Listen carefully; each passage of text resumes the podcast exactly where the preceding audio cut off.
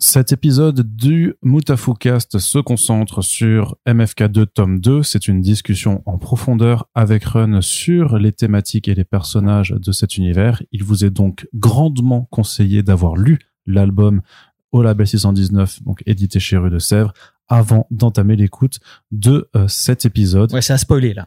Voilà, voilà, bah, Run le dit. Clairement. Run le dit mieux que moi. Allez, générique.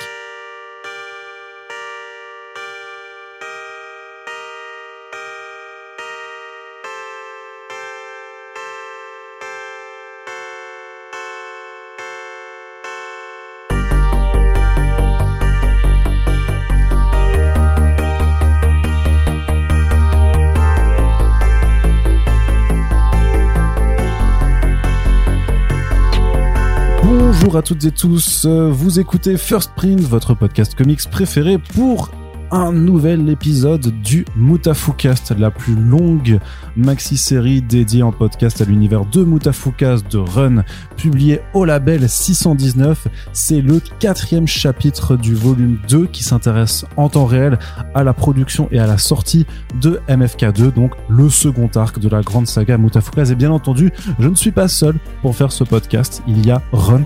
Alors, pourquoi on a invité Run? Grande question, mais il est là quand même. Et, Salut. ouais. Et les gens vont commencer à en avoir marre de moi, mais je vais m'accrocher comme un vieux pou de merde. Et je vais pourrir leur journée à discuter de mes BD de merde. Très bien, bah écoute, de toute façon, euh, j'ai pris le temps euh, pour ça aussi. Exactement. Alors justement, on va pouvoir rentrer un petit peu dans le vif du sujet, puisque on se rappelle donc dans MFK de tome 1, c'était euh, un peu une longue introduction, c'est comme ça qu'on l'avait décrite euh, dans, Ouais. euh, dans, dans nos précédentes émissions. Et euh, tu disais à l'époque, un peu en, en guise de teaser, que ça allait bien plus partir en cacahuète, si je me permets ce- Ouais, cette ouais, expression. hein. Mais en arrivant donc dans la ville de Dark Vegas, la version de l'univers Mutafukas de Las Vegas, sachant que même en fait dans le tome, tu dis qu'à un moment elle s'est appelée Las. Vegas au- aussi, quoi, mais qu'il y a eu un événement historique qui a changé le nom de la ville. Ouais. Alors, le ressenti général, effectivement, c'est qu'on est toujours dans cette thématique du chaos, Ouais. concrètement, et on va pouvoir y revenir en, en, en détail, euh, Un notamment peu moins sur virtuel et un peu plus euh, concret. concret, ouais, là, com- complètement euh, très très concret. Mais quand même, au départ, tu vas livrer une première partie puisque euh, l'album se découpe euh, en fait en deux grandes parties. Tu vas d'abord vouloir faire un peu euh, une sorte de carte postale, un petit peu de Las Vegas. Est-ce que c'était euh, basé aussi sur des souvenirs de voyage que tu as vu? Parce qu'on en avait parlé dans le premier tome aussi, notamment le passage par exemple avec euh, les Américains, la base militaire qui venait d'une anecdote personnelle de, de voyage que tu avais eu. Ouais. Est-ce que là aussi, en fait, il y a clairement Run à Las Vegas qui fait partie en fait de, de la trame narrative de cette première partie? Ouais, ben absolument. Moi, j'ai Las Vegas, c'est une ville que que j'aime beaucoup et qui en même temps me débecte un peu. En fait, c'est toujours cette euh, attraction répulsion hein, qui est un peu dans tout ce que je fais finalement. Mais euh, mais Vegas, c'est une ville que j'ai quand même pour habitude de visiter. C'est quand même une ville qui est agréable quand y vas en tant que touriste euh, et quand tu restes en surface surtout. Parce que quand tu commences à gratter, ça devient assez vite dégueulasse, je dirais. Mais, euh, mais si tu veux, c'est une ville. Euh, ah, j'ai en mémoire un souvenir où euh, j'étais en train de regarder ouah, les belles lumières et tout dans un coin de, du strip de Vegas, tu vois, sur le trottoir. hein. Et puis euh, je baisse les yeux et je vois un énorme cafard, tu vois, qui passe. Puis il m'a il m'a fait peur à un point où j'ai levé ma jambe parce qu'il était juste à côté de ma, de ma chaussure. Il a fait un petit bond et j'ai entendu sa petite carapace taper dans dans le tu vois dans le trottoir. Donc il était lourd le bestiau et après il s'est barré, il, il a couru. Donc euh, c'est ça, euh, c'est aussi ça Las Vegas. C'est c'est des magnifiques lumières, euh, des vraiment ils t'en foutent plein la vue. Mais euh, quand tu regardes un petit peu plus dans les détails, t'as des cafards qui grouillent et et des, des drôles de trucs qui se passent en background quoi. Donc donc voilà, c'était ça que je voulais aussi. Alors je voulais pas montrer l'aspect tu vois dégueulasse de Vegas hein, parce que ça j'ai déjà montré avec Dark Mid City, c'est pas la peine d'en rajouter une couche sur Vegas. Au contraire, je voulais euh, plutôt euh, plonger mes personnages dans un univers qui est complètement euh, différent de ce qu'ils connaissent et qui pour le coup leur réussit surtout Vince. C'était ça qui m'intéressait. Et d'ailleurs, c'est vrai que Vegas, c'est une ville où euh, les gens ne sont pas avares en compliments en règle générale. Quand Mm. tu les croises, alors rarement en tant que bonhomme, hein, moi je sais quand j'y allais avec ma femme, euh, c'était souvent qu'elle prenait des compliments, bien souvent d'autres femmes, mais aussi parfois d'hommes et des fois même euh, des mecs qui m'intéressaient interpellé. D'ailleurs, j'avais dit à ma femme, putain, mais il y en a que pour toi, en fait. Ils étaient tous après ses chaussures, tu vois. T'étais jaloux. Pas jaloux, mais je disais, putain, mais c'est fou. Et puis après, dans la foulée, il y a un groupe de mecs qui est passé et qui m'avait fait un compliment, je crois, sur ma chemise, un truc comme ça. Donc, euh, j'ai l'impression que c'est une ville euh, où, euh, si tu vas pas trop en profondeur, si tu grattes pas trop, ça pourrait être une espèce de ville presque idyllique, quoi. Et, et j'avais vraiment envie de ce, de ce petit moment de répit pour mes personnages avant de les confronter à autre chose. Et, et surtout, je voulais aussi faire en sorte que Vince, pour une fois, reprenait un petit peu confiance en, en lui, quoi. C'est vrai que c'est toujours lui qui, euh, qui est un peu obligé de suivre euh, Lino dans ses, dans ses aventures, qui se, se prennent souvent la tête. Tu sens que c'est quelqu'un qui, qui ose pas non plus s'affirmer et qui subit beaucoup. Ouais. Là, il reprend un petit peu le temps d'une première partie. euh, alors son destin en main, je sais pas. Non, Mais mais il reprend mais confiance. cas, ouais. Tu vois, il est, il est un peu plus détendu, il est un peu plus chill, il est pas sur ses, sur ses gardes. Euh, même si ça démarre un peu mal au début, euh, quand il arrive, tu vois, dans, dans le Cléopatras, et qu'il voit tous ces mecs en violet et qu'il a l'impression que potentiellement, s'il met un t-shirt violet, il va peut-être avoir une ristourne ou un truc comme ça. Ça, c'est une anecdote euh, véridique. hein. Ouais, ça c'est tiré d'une vraie, Ouais. J'étais avec Yuck au César Palace et à un moment donné, on avait vu plein de gens avec des t-shirts violets et tout. Et moi, je lui disais, bah attends, il y a un truc avec les, les t-shirts violets. Et je sais pas pourquoi, dans ma tête, on était fatigué du voyage et tout. Et je lui ai dit, mais ça se trouve exactement comme dans la BD. Ça se trouve, il y a une opération spéciale, je sais pas pour X raison. euh, venez avec votre t-shirt violet et puis vous aurez, je sais pas moi, une, bah, peut-être pas une nuit offerte, mais un truc, un cocktail, j'en sais rien, je sais pas. Et du coup, je commence à, pendant la, dans la file d'attente, j'ouvre mes bagages et je cherche un t-shirt violet. Je savais que j'en avais un. Je dis, vas-y, je le mets. Mais j'avais quand même remarqué que c'était beaucoup des Afro-Américains. Mais le, le mec qui m'a décidé, c'était un, un vieux pépère, euh, tu vois, qui, qui était au loin. Je dis, bah non, euh, lui aussi, il en violet, donc euh, il y a un truc. Et en fait, j'ai mis le t-shirt, on paye, je pose la question pourquoi les gens sont en violet, parce que je vois qu'elle propose rien, elle propose pas le cocktail.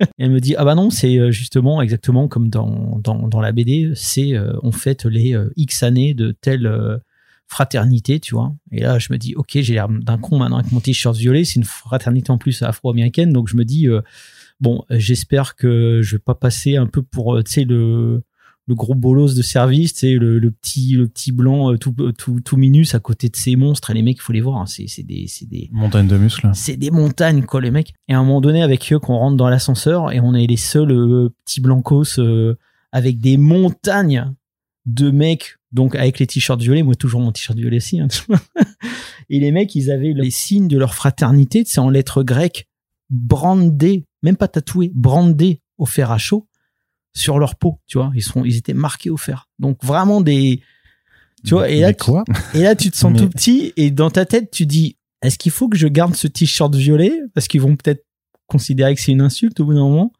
ou est-ce Ouais, qu'il que faut t'aurais que... voulu te foutre de leur gueule ou euh, ouais, ou Ouais, dans j'en sais rien, tu vois, tu rentres dans une mini parano euh, et du coup, ça m'a ça m'a ça m'a posé question et je me suis dit bah tiens, c'est intéressant de le mettre dans la BD, tu vois, encore une fois de mettre Vince euh, avec en plus là contrairement à lui, moi j'avais j'ai pas un Willy qui, qui appuie euh, bien là où ça fait mal devant tout le monde, tu vois. Donc euh, je trouvais que c'était une scène un petit peu marrante et que ça posait question. Tu sais, juste avant, euh, t'as Vince qui, qui traite Willy de raciste en disant, euh, tu sais, par rapport aux pyramides égyptiennes, euh, est-ce que c'est pas raciste aussi euh, de d'avoir peur de, porter un t-shirt violet, tu sais, parce que tu te sens en infériorité, tu vois Donc il y a une petite question comme ça que je trouvais un, peu marrante et, que j'ai mis en scène. Donc il y a pas mal de clins d'œil dans, dans la BD qui ouais qui viennent de, de mon vécu et de, de petites et de petites conneries. D'ailleurs le pérave qui dit oh putain j'espère que ça va pas faire trop de bruit, c'est moi, tu vois. Euh, là dans la BD j'ai fait que c'est Vince qui pose la question et que c'est Willy qui le traite de, de, de, de pérave, mais en vrai c'est comme ça que ça s'est passé. C'est-à-dire quand on est arrivé dans l'hôtel, j'étais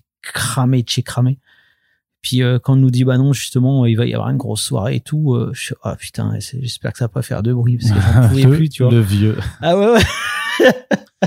Et donc ça m'amusait aussi de faire, tu vois, avec le recul de la situation, de faire euh, bah, que c'est que c'est Vince qui euh, qui passe un peu ouais pour le gros le gros pour rêve du groupe quoi. Ouais, puis de mettre euh, bah, juste quelques souvenirs en fait euh, là-dedans. Ouais c'est ça. De, de raconter un petit peu euh, ton aventure, mais c'est c'est chiant à dessiner Dark Vegas. C'est Ah, en termes de décor, parce que tu, j'imagine que tu as aussi des photos personnelles à la limite ou que tu reprends des lieux Ouais, le un peu emblématiques. Alors mais- le gros problème c'est que j'ai voulu inventer tous les casinos. C'est il y a pas un vrai casino, sauf que c'est des détournements de casinos existants. Des fois, c'est des mash-ups de casino, le, le, tu vois, genre la piscine du César Palace avec l'intérieur du Luxor, avec, euh, tu vois, j'essaye de faire des mash-ups, euh, je, je, je reprends pas tout à fait les mêmes éléments et tout, mais il y a des choses qui sont complètement inventées, comme l'Olympus, par exemple. D'ailleurs, je suis étonné qu'ils aient pas de casino euh, du Mont Olympe ou ce genre de truc à Vegas. Alors, ils ont le César Palace. Alors, tu sais, c'est les Américains, hein, donc pour eux, la Grèce, la Rome, c'est un peu kiff kiff. Bon, de toute façon, c'est un peu la même chose. Le hein. panthéon des, des, des, tu vois, des dieux grecs et romains est partagé. Tu vois, c'est les mêmes dieux avec des noms différents. Donc, why not? Mais, euh, mais en tout cas, ouais. Donc, moi, je voulais faire un, casino qui, tourne autour des, bah, du côté euh, grec, quoi, Mont Olympe et tout. Athéna, euh, Hercule, la mythologie, tu vois. Donc bah ça, il faut te dire, ok, alors à quoi ça pourrait ressembler C'est toujours, c'est c'est c'est autre chose que dessiner les rues de Dark quoi, si tu veux. C'était un petit peu la, j'ai envie de dire un peu la, la difficulté, mais surtout, je voulais que ça transpire Vegas à 100%, et pas un Vegas fantasmé pour le coup, hein, un Vegas euh, carte postale certes, mais qui existe dans la vie réelle. Je veux que les gens qui soient allés à Vegas euh, se disent ah ouais c'est exactement comme ça, et à contrario ceux qui n'y sont jamais allés et qui iront un jour se diront putain c'est comme dans Moot of Cave. C'était un peu l'idée. Enfin, tout simplement parce que quand tu vends une ville comme Vegas, euh, si euh, dans tes planches, euh, t'es pas un minimum généreux, bah, c'est compliqué, quoi. Tu vois, j'ai déjà vu des trucs, hein, des BD qui se passent à Vegas, et tu vois que, un, le mec, il a jamais foutu les pieds, puis deux, en termes de décor et tout, euh, ouais, c'est pas, c'est pas, c'est pas ça. Alors, je, je pense, je dis pas que j'ai forcément réussi, hein, mais j'ai essayé de m'en approcher le plus possible. Et qu'est-ce qui te fera dire euh, si t'as réussi ou pas? C'est le retour des lecteurs alors? C'est euh, Ouais, le retour de personnes qui ont été aussi et qui se disent putain j'ai ressenti la La vibe, ouais. Alors c'est plus un côté vibe parce qu'en termes d'architecture, c'est beaucoup plus fou Las Vegas. C'est-à-dire que des fois, euh, à l'intérieur des casinos, c'est complètement euh, débile, quoi. Il y a le casino Vénitian. Quand tu vas à l'intérieur, c'est complètement fou les perspectives. Tu demandes à Mathieu Babelet de dessiner le Vénitian, euh, putain, il te ferait des trucs de taré. C'est juste grandiose, hallucinant. c'est de la dentelle faite architecture, tu vois. C'est c'est une espèce de concentré de Venise, mais dans un, tu dans un, dans quelques mètres carrés. Donc c'est, c'est très impressionnant. Et ça, c'est, ça pourrait être dessinable, hein, si tu veux, mais il aurait fallu encore que je rajoute des planches euh, juste pour euh, montrer le décor, tu vois. Euh, c'était pas forcément nécessaire, mais, mais en termes d'ambiance et de vibe, c'est surtout ça qui m'intéressait. Et surtout partir en vacances avec eux, en fait, se retrouver là-bas. Et puis, encore une fois, pour que ça tranche avec la partie 2, il faut quand même montrer un Vegas relativement, si pas paradisiaque, euh, un peu idyllique, quoi. Bah, pour avoir aussi vraiment ton euh, ton euh, ta nette scission entre euh, ce qu'on va dire d'un point de vue narratif très très académique situation initiale élément déclencheur et les péripéties sauf que du coup ton Ouais. élément- voilà t'as une situation initiale c'est un tiers de la BD t'as un petit élément déclencheur en fait qui va être très vite euh, passé sous silence et après t'as les péripéties qui se mettent en branle Ouais. et qui ne s'arrêtent pas qui ne s'arrêtent pas ju- ju- jusqu'à la fin mais sur les éléments aussi que tu dépeins dans Las Vegas je voulais savoir si de façon peut-être assez évidente, mais euh, bon, j'imagine que les, les mecs qui distribuent des cartes pour des strip clubs, euh, le fait que tu puisses appeler des, euh, des prostituées, voilà, c'est c'est c'est réel. T'en as la masse. Et euh, les machines à penny, enfin les machines pour imprimer des motifs sur des pièces aussi, alors c'est Ouais, ça c'était Yok. En fait, euh, quand on était allé à Vegas la première que- fois, euh, je lui ai fait découvrir ça. Je trouve ça complètement absurde comme comme machine, mais Ah ouais. Je lui ai fait découvrir ça et, et il connaissait. Alors je crois qu'il connaissait pas. Et du coup, bah, on s'est mis en quête de toutes les machines, les penny machines de, Vegas, tu vois. C'est un petit peu une manière de d'avoir un souvenir d'un endroit, tu vois. C'est, tu vois, il y, a- très peu de choses, euh, tu vois, mis à, mis à part les photos, il y a très peu de choses où tu peux emporter un. Alors si, euh, il y a le mur de Berlin où les mecs qui récupéraient un morceau de mur, tu vois, pour garder en souvenir. Sauf que là, c'est organisé de manière à ce que tu pilles pas, tu vois, le décor de Vegas. Donc, euh, t'as t'as t'as ton penny, euh, tu mets deux pièces de 25 cents et puis ensuite tu choisis ton motif. Alors en, en règle générale, si t'es devant, euh, je dis n'importe quoi, si t'es devant le Bonanza, tu vas avoir euh, trois ou quatre différents motifs du Bonanza que tu peux imprimer sur ta pièce. Mais il y a ça ailleurs qu'à Vegas, hein. il y a ça à New York par exemple. Je vais pas dire que je les collectionne, mais quand je croise une penny machine, j'y vais forcément. donc c'est toi Willy dans l'album aussi. Ouais, bien sûr. Donc c'est un peu moi, c'est un peu Yuck, c'est un peu voilà, c'est un peu l'enfant qui sommeille en chacun de nous. Ça sera ma fille plus tard si on va aux États-Unis et, je, lui, et je lui ferai découvrir les penny machines. Évidemment qu'elle voudra euh, et son frère derrière qui voudra aussi la, sa petite pièce. Mais Mm. euh, tu vois, il y en a partout. Il y en a au Meteor Crater en Arizona, il y en a à la Statue de la Liberté à New York, il y en a devant le Flight Iron à New York. en fait, partout où il y a un lieu un petit peu iconique, il y a une penny machine. Alors c'est de plus en plus rare. Euh, c'est, c'est, tu vois, c'est un petit peu comme les cabines téléphoniques, j'ai l'impression. C'est-à-dire que peut-être ça intéresse moins les gens, mais euh, mais en tout cas aux États-Unis c'est une institution et t'as même des petits euh, livrets où tu peux les ranger. Tu vois, moi j'ai, acheté ça, ça ressemble à un passeport. Penny Machine, Book, je crois que ça s'appelle, un truc comme ça. Et puis tu les ranges dans des petits trucs en plastique, euh, tu les classes par, tu par état et tout. Donc c'est assez marrant et je trouvais ça marrant que, que Willy, tu vois, se mette à collectionner hein, ce truc-là. Ça, ça lui va tout à fait bien, je trouve. Et, et surtout, après, c'est un petit élément narratif qui fait que ça, ça peut aussi foutre la merde, quoi. Mais c'est beaucoup de souvenirs. Mais en justement, fait. quand tu présentes la machine à penny, c'est parce que tu sais que tu vas la réutiliser. Là, ça fait partie de, de, Ouais, ouais, de- de ouais. ton fusil, d'un de tes fusils de Chekhov. Tu sais que ça va réapparaître après. Alors, ça, ça- ça aurait pu se passer autrement, hein. mais là, il se trouve que c'était euh, une manière d'introduire la penny machine sans que ça soit forcément gratuit. Même si, en fin de compte, dans une BD, tout est un peu gratuit parce que bon, t'es là pour divertir les gens et ça sert ton, ton récit, certes, mais euh, ton récit, il peut, il peut être tellement de choses que bon. Mais c'est surtout une manière, encore une fois, de partager euh, un mood et puis, euh, et puis de faire un petit détail qu'on voit. J'ai pas souvenir qu'on voit ça beaucoup dans les BD, en fait. Mm. Ouais, non, parce que, en l'occurrence, quand elle réintervient, c'est parce que tu l'utilises parce qu'elle fait du bruit et qu'elle va attirer Ouais, c'est ça. tout ouais. un tas de- d'autres d'autres personnages. Euh, mais c'est vrai que tu aurais pu passer sur le classique. euh, tu te cognes à quelque chose, tu renverses un Ouais, truc, un coup de klaxon, euh, qui, enfin une alarme de voiture qui sera activée. et tous ces, tous ces trucs-là, ouais. Mais c'est vrai que là, ça te, permet, ça te permettait d'a- d'ajouter là-dessus. Et que puis ça montre aussi que le personnage, en fait, il est complètement en dehors de la réalité, quoi. j'avoue que la situation en question, oui, c'est vrai qu'il est complètement con. Tu hein. vois, et d'ailleurs, ça pose même problème, et je pense que dans le tome 3, ça a posé problème. Parce que c'est quand même à cause de ça qu'il y a eu un bordel, quoi. Oui, et puis de mémoire dans l'arc 1 aussi, il causait quand même des, des situations euh, super. euh, Oui, mais après, dans l'arc 1, ils sont allés le chercher, donc c'est un peu à cause d'eux aussi. Mais là, euh, Ils sont allés le chercher aussi dans le tome, dans le tome ils 1 vont de toujours le chercher, je sais pas Ouais, pourquoi ils vont chercher ce gars-là, en fait. Ce qu'il aime bien, je sais pas, c'est c'est vraiment leur, c'est ça, c'est alors qu'il attire que la merde tout le temps, mais en fait, euh, je sais pas, peut-être que t'as as, un pote comme ça, poissard, mais en fait, que, Ouais, dont, dont ouais. tu peux pas te passer, quoi. Bah, puis après, c'est une- aussi une petite facilité euh, scénaristique, dans le sens où si tu veux créer un enquête, c'est toujours bien un trio. oui. Tu vois, un duo, euh, bon, c'est toujours un peu difficile à gérer, mais un trio, ça l'énergie circule bien parce que tu peux avoir un antagonisme au sein du, du, du- du groupe. euh, l'énergie circule de manière différente, donc c'est toujours bien d'avoir un, un casse-couille dans, dans le groupe. Tu vois, euh, et surtout que là, ça s'équilibre quand même plutôt pas mal. Il- Angelino est un peu le lead, un peu plus euh, tête brûlée, Mm. contrairement à Vince qui pourrait paraître tête brûlée, mais qui lui est beaucoup plus sur la réserve. Alors lui, il est littéralement tête brûlée, mais pas dans son caractère. ouais. Voilà, et puis à côté de ça, un mec qui est euh, complètement, euh, j'ai un peu presque ravagé, un peu, tu vois, en dehors des réalités et qui, qui vient foutre un petit peu le, le, le boxon dans, là-dedans, quoi. Et ce même, ouais, et ce même en situation critique où, euh, où, où t'auras à te dire, là, il est, il est temps, de- il faut, il faut réfléchir un petit peu, il faut se poser, mais t'auras, ouais, toujours quelqu'un qui se dit non, bah, c'est, le moment, il y a des, des zombies partout, enfin, des, des infectés partout, mais tiens, j'ai quand même envie d'aller, euh, d'aller me prendre Ouais, un- son- une nouvelle machine à peigner. Son intérêt passera avant l'intérêt du groupe, en fait. Tu disais aussi que dans Dark Vegas, au départ, on voit que Vince, il est euh, à l'aise, il se sent bien, il se dit même, euh, donc à plusieurs reprises, putain, en fait, euh, c'est cool cette ville, je pourrais y rester toute ma vie. Ouais. Et justement, parce qu'on va continuer d'explorer son passé, ce que tu avais déjà fait dans, dans Mhm. le premier tome, et justement exp- et- et expliquer peut-être euh, pourquoi ce mal-être, pourquoi cette, euh, ce manque de confiance en lui, c'est que bah, t'exposes des faits quand même super graves, en fait, de harcèlement Mhm. euh, à, à l'école, et ça avec une conclusion ultra tragique euh, pour euh, les gamins qui ont harcelé, qui tabassent euh, littéralement Vince. Ça aussi, c'était important. Ça, ça- on va on va y venir après, juste que ça fait partie d'un tout euh, thématique euh, dans, dans dans dans ce thème Ouais. sur les comportements toxiques mais là particulièrement tu voulais quand même aussi montrer que euh, voilà que que Vince ben depuis son enfance c'est quelqu'un qui a qui a énormément souffert et le fait que aussi il a rencontré Lino qui a pris sa défense aussi très rapidement Ouais, donc euh, assez vite, euh, il s'est retrouvé, j'ai envie de dire presque dépendant euh, d'Angelino, euh, de manière euh, émotionnelle, je dirais.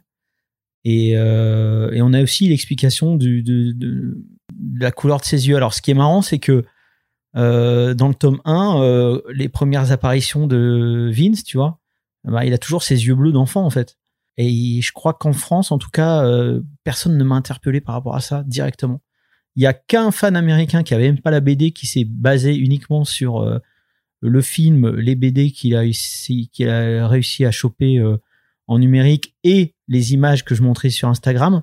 qui a pondu une théorie qui était euh, bah, une hypothèse qui était tout à fait juste, à savoir il a dû se passer quelque chose de grave dans sa vie. Il a dû à un moment donné perdre son innocence d'une manière ou d'une autre, peut-être tuer quelqu'un pour euh, hériter de de ces yeux-là, parce qu'il avait grillé que dans Puta Madre, c'était comme ça que que El Diablo avait avait avait chopé ses, ses yeux noirs avec les pupilles jaunes, qui est un code récurrent dans Mutafukaz, dans les personnages qui entre guillemets qui sont en toute innocence au départ de leur euh, vie et qui à un moment Ouais, donné dans- dans basculent l'in- vers quelque chose de sombre. Dont l'innocence est brisée. euh, C'est ça. Et, et c'est un, petit américain euh, qui, a- qui a fait un petit euh, des stories Instagram pour expliquer ça à ses followers en disant je crois que il peut se passer ça ça ça dans dans Mutafukaz 2 et il avait vu complètement juste quoi.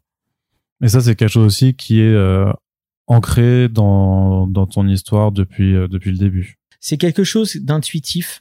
Alors là pour pour dire les choses vraiment concrètement, c'était quelque chose qui était tout à fait intuitif au départ. Et euh, chez Ankama, il y a un gars qui était au début stagiaire et ensuite qui était qui bossait euh, euh, dans la com qui s'appelle Kevin. Et à un moment donné, il m'avait chopé entre quatre yeux, mais il m'a dit, il m'a est-ce que Vince, par hasard, il n'aurait pas suivi le même chemin qu'El Diablo parce qu'ils ont les mêmes yeux, tu vois? Et moi, c'est quelque chose que j'avais fait de manière intuitive. C'est-à-dire que le la préquelle de Vince, je l'avais dans les grandes lignes, mais j'avais pas mis, si tu veux, forcément le doigt dessus. Et lui, le fait qu'il me me dise ça, ça m'a permis aussi de d'intellectualiser. Et je lui ai dit, bah ouais, non, pas forcément, mais ouais, quand même un peu. Tu vois, c'était pas encore tout à fait clair dans ma tête. Et puis en fait, je me suis dit, bah oui, en fait, euh, c'est exactement ça, quoi. Tu vois. C'est-à-dire que des fois, il y a des choses que tu fais de manière intuitive qui sont pas forcément très réfléchies. Puis en, en fait, quand tu réfléchis, quand tu y réfléchis ou quand quelqu'un t'en parle, tu dis, bah ouais, en fait, euh, ouais, c'est, ouais, oui, il y a, y a ça. Euh, Il y a des évidences comme ça, j'en ai plus en tête, mais je sais qu'une fois, euh, il y a quelqu'un aussi qui m'a parlé d'un personnage. Puis je disais, bah ouais, en fait, t'as raison. Je, je, je, l'avais, tu vois, je l'avais dans un coin de ma tête, mais j'avais pas forcément mis le doigt dessus de manière explicite. C'est le fait que quelqu'un d'autre, enfin que quelqu'un d'extérieur formule con- concrètement ce que tu avais en tête, qui te permet aussi après de Ouais, l'appliquer plus. Parce que tu l'as en tête, mais de manière diffuse, si tu Mhm. veux. C'est pas, je sais pas comment expliquer. Ça fait partie de tes codes que tu utilises dans ta diégèse, mais tu, tu t'as pas forcément un vrai recul dessus intellectuel ou tu l'as- tu, tu l'es pas verbalisé à toi-même, si tu veux. Et euh, tu, quand tu réfléchis à la scène, justement, c'est-à-dire qu'il faut que tu veux montrer euh, la scène pivot, en fait, dans l'histoire de Vince. Ouais. Est-ce que tu sais euh, que ce sera euh, du coup la mort de, de, de personnes qui va être l'élément déclencheur? Est-ce que tu as, est-ce que tu as une idée Non, de, je sais qu'il de- s'est passé quelque chose de grave. juste grave, c'est ça, mais parce que c'est déjà très violent dans l'état. C'est pas très graphique de la façon parce qu'en fait tu fais une ellipse de toute façon, Ouais. euh, mais ça ça montre quand même quelque chose qui est super vénère, qui est quand même des, des gamins du coup qui qui Ah ouais, ouais. qui se font buter. Mais mais c'est dans l'ellipse, mais tu ouais tu savais le niveau de violence que tu voulais quand même aborder pour. J'ai pas euh, conscience de si c'est violent ou pas. C'est-à-dire que quand je fais le dessin, à un moment donné, euh, je me pose quand même des questions. Et je sais que sur le Low Reader 3, euh, on a eu une discussion il y a quelques jours avec Pivoine sur son histoire. Et euh, à un moment donné, je lui disais, mais ton histoire doit aller vers ça. Ton histoire doit aller vers ça. Parce que c'est finalement un peu ça que tu racontes quand même. Et lui, il me disait, ouais, mais je suis pas à l'aise avec l'idée. Je dis, mais justement, tu vois, justement, si t'es pas à l'aise, c'est que ça fonctionne. Donc il faut que t'y ailles, tu vois. Il faut que t'y ailles. Et moi, il y a pas mal de pages sur lesquelles euh, je suis pas forcément méga à l'aise, hein, tu vois. Euh, On va en reparler dans, après. Hein. dans MFK2, tu vois, euh, tome 2, il y a des trucs que je suis pas giga à l'aise avec, mais je me dis, bon, pour le personnage, pour ce que je veux raconter, euh, il faut en passer par là, en fait, tu vois. Et là, c'est pareil, quand tu dessines, tu vois, euh, des cadavres d'enfants, euh, tête euh, moitié euh, dans l'eau, euh, euh, tête enfoncée dans la boue, euh, moitié carbonisée. À un moment donné, tu te dis, euh, ouais, qu'est-ce que je suis en train de dessiner là? Mais en même temps, euh, pour ta diégèse, pour ce que tu as besoin de raconter, bah, tu te dis, bah ouais, il faut que, faut que ce- là, à un moment donné, il faut que ça soit euh, un peu, euh, je dirais pas choquant, mais euh, tu vas pas tout aseptiser pour, pour mettre à l'aise. En fait, comment? Mutafuka, c'est pas une safe place Ouais. ni pour moi ni pour les lecteurs. Enfin, c'est ça que je veux dire. Même si ça reste pop c'est divertissant c'est un peu grand guignol c'est un petit peu what the fuck et tout.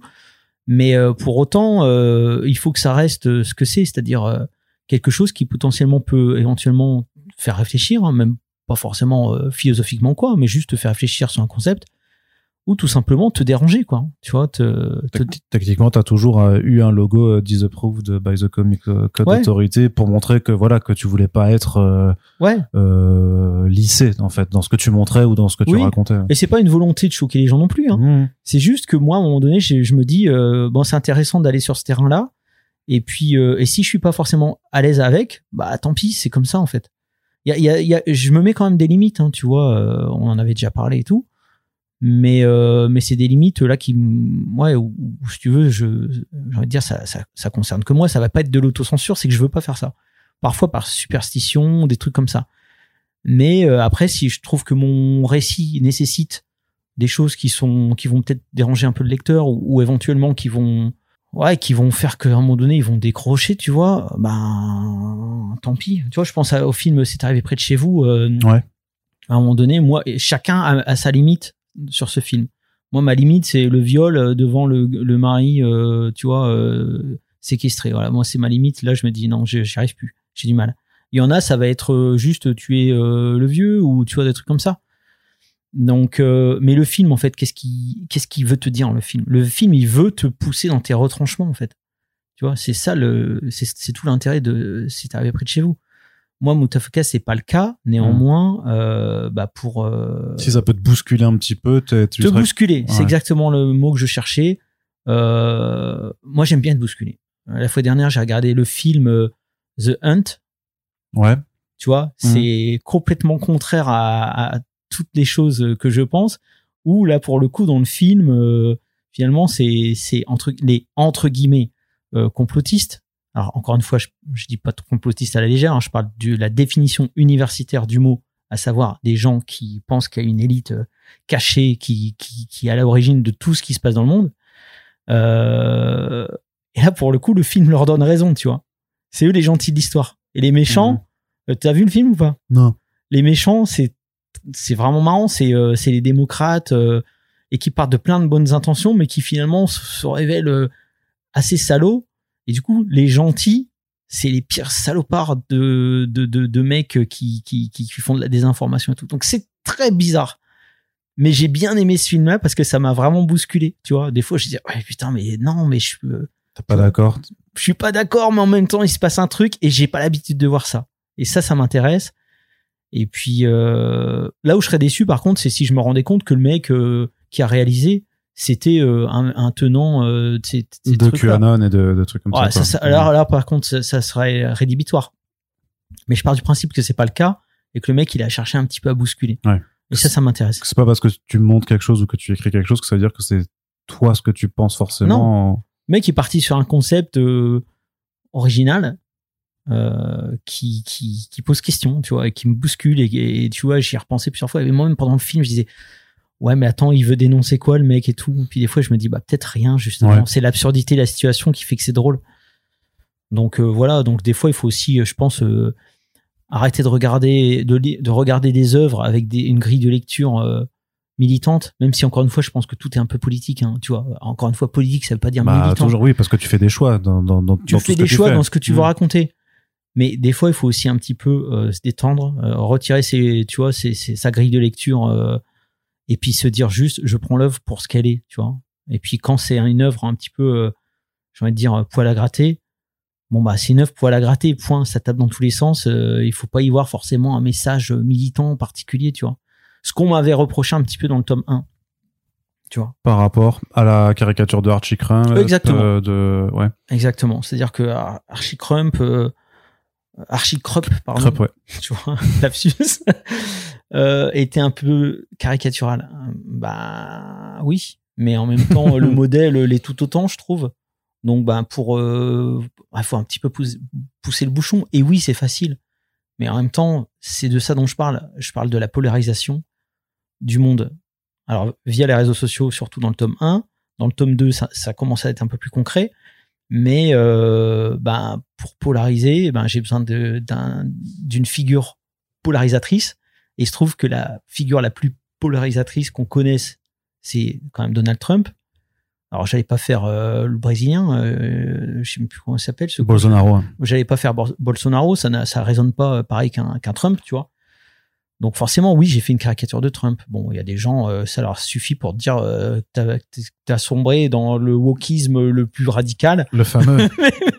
le gros wokisme, mais justement, alors que limite, t'as le contre-exemple dans, dans une scène de, de cette première partie où là, justement, bah, tu prends l'inverse total, c'est-à-dire que tu fais une caricature de militant ultra engagé et qui vient reprocher à Willy de porter des dreads et d'en faire de l'appropriation Exactement. culturelle.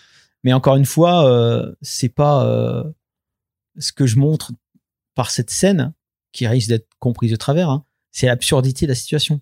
C'est encore une fois le- la polarisation du monde. C'est-à-dire que les gens, ne- ne- ne- tu vois, l'autre, elle va aller lui prendre la tête pour des dreads alors qu'on sait même pas ce que c'est, Willy. non, mais tu vois, C'est vrai que tu n'as toujours pas dévoilé. bah, pour moi, c'est une chauve-souris. Oui, Mais, mais, tu euh, remarqueras que dans tout le que dans tout l'album, euh, tout le monde, euh, les mecs de la de, la fraternité, chat. ouais, ouais. ils disent que c'est un chihuahua, l'autre il pense que c'est un chat. Euh, Dick Zachary, euh, il dit que c'est une moufette. Euh, elle, elle dit que c'est un ragondin. Donc tu vois, pour moi, c'est la situation. Et je voulais créer une situation absurde pour montrer encore une fois la polarisation du monde. Et la polarisation du monde, effectivement, tout ce qui est des, enfin, il y a énormément de désinformation et de polarisation qui vient de la droite euh, radicale ou de l'alt-right ou de tout ce qu'on veut. Mais il y a quand même aussi une partie de la polarisation qui vient de la gauche militante et qui parfois se trompe de cible. Et là, en l'occurrence, c'est exactement ce que je voulais montrer. C'est-à-dire que bah lui, il s'en prend plein la gueule, Willy, alors que finalement, euh, ça n'a aucun sens dans la BD, absolument aucun sens. Ouais. Mais euh, cette scène-là aussi, c'est tout simplement parce que je voulais montrer que, tu vois, Willy se plaint que personne lui fait de compliments, et la première personne qui va lui parler de dreads, c'est pour le, c'est pour, c'est pour le tacler, quoi. Bon, C'est, ça aussi que je trouvais drôle euh, dans, dans l'idée, quoi. Ouais. Euh, autre euh, autre aspect encore, euh, c'est juste par rapport au, au flashback de Vince. Je Ouais. juste une parenthèse là-dessus, mais d'un point de vue euh, narratif, euh, c'est une science vraiment de choisir à quel moment tu places les séquences de flashback justement pour alterner avec Ouais, les c'est moments. du feeling. Ça c'est vrai. C'est du feeling. Moi, je voulais commencer par un flashback parce que je Mm. trouvais que c'était en totale rupture avec la couverture. Tu sais, tu t'attends à prendre du Vegas plein la gueule, puis t'arrives dans une espèce d'orphelinat quasi, avec euh, Sœur quasi Marie anglais, tu vois. euh, qui, qui, qui fait une apparition. tu vois. Donc, euh, donc, moi, j'aime bien, j'aime bien susciter un peu de surprise comme ça, tu vois, où tu dis, attends, ouais, c'était pas prévu au programme ce truc-là. Ah oui, d'accord, c'est la jeunesse de, de Vince, tu vois. Et puis, et puis progressivement, comme ça, j'amène le flashback. Après, tu parlais des expériences et tout. Bon, moi, j'ai pas été harcelé comme un Vince, hein, euh, parce que j'avais aussi bizarrement, j'avais le, répondant qui était pas, euh, qui n'était pas euh, devinable euh, d'après mon aspect physique, tu vois. Euh, j'étais quand même un petit gars, euh, tu vois, assez petit, assez maigre quand j'étais petit, et je me faisais quand même plutôt emmerder.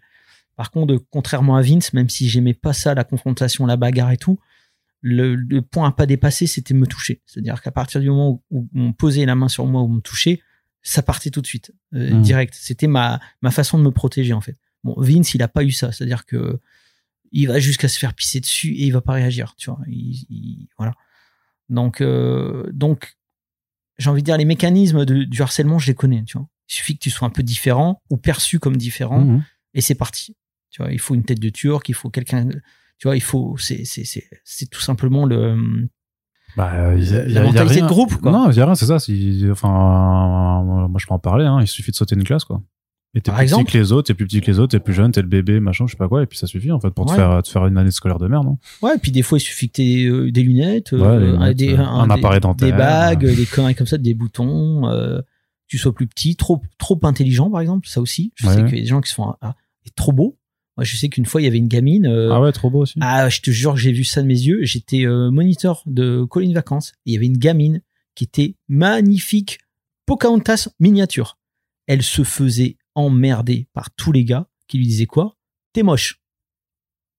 Alors, mais c'était un délire total. Et des fois même qui en venait aux mains, qui lui mettaient des claques derrière la tête avec ses cheveux qui volaient.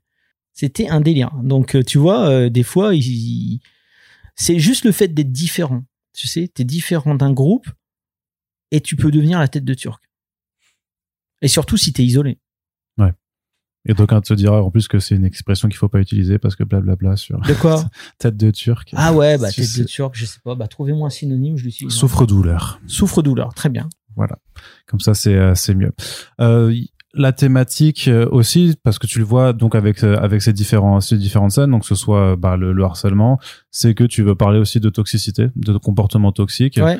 Euh, ça c'est quelque chose qui va aussi transparaître après puisque donc on a euh, une forme de de contamination de de macho qui a lieu parce qu'en fait euh, Bon, là, ça spoil. Hein. On vous ouais a- mais je l'ai pré- a- mais je l'ai prévenu au, au Ouais, tout ouais, début voilà, de ce mais podcast, encore hein. s'il y en avait qui, qui avaient zappé, qui étaient allés aux toilettes ou quoi, on vous le redit, ça a spoilé. Hein. Ouais ouais mais après je l'ai dit dès le début donc euh, franchement euh, je Ça y est, vexé.